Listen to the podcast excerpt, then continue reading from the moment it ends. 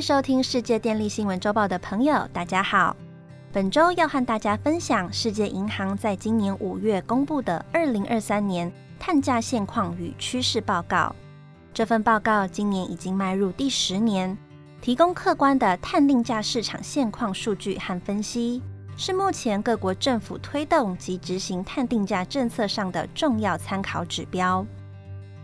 各国政府不断推出碳定价工具，以抑制碳排放量及减缓气候变迁。目前国际上常见的定价类型有碳税及排放交易系统。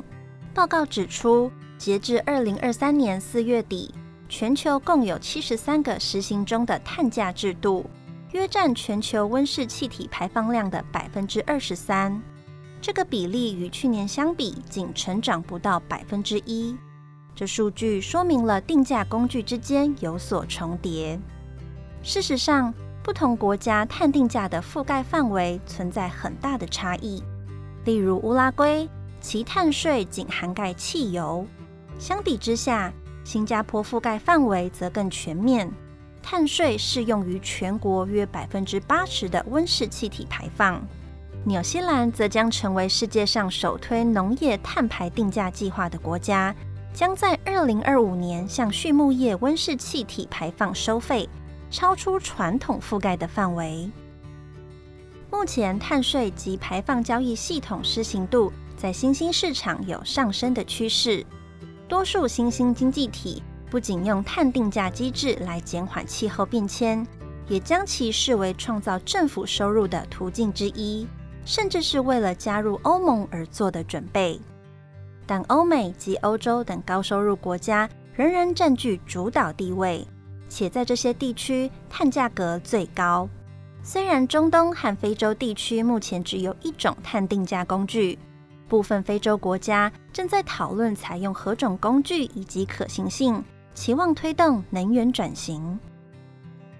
二零二二年，全球碳税和排放交易系统收入共约九百五十亿美元。创下历史新高，与前一个年度相比，成长幅度超过百分之十。其中，瑞典对道路运输所课的碳税收入居全球之冠，平均每人一年需缴两百美元，也就是大约新台币六千元。这些碳税和排放系统收入中，近百分之四十专门用于绿色支出，百分之十用于补偿家庭或企业。两种方式都被视为对于碳定价政策的支持。有鉴于公共预算压力日益增大，碳税和排放交易系统的收入潜力变得更加重要。今年报告中可看出明确的趋势：碳税和排放交易系统覆盖范围和价格不断增长。尽管经济动荡和能源价格上涨，各国政府普遍受到冲击。但仍维持甚至采纳更先进的碳定价政策，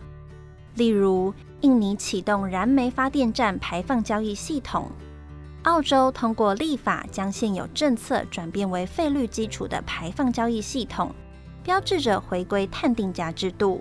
而印度则通过立法建立国内信贷机制，以支持未来国内排放交易系统。预期未来各国将有更多的碳价制度逐步上路，随着更多国家签署双边协议及授权使用减量目标，碳排放交易机制也可期待持续推进。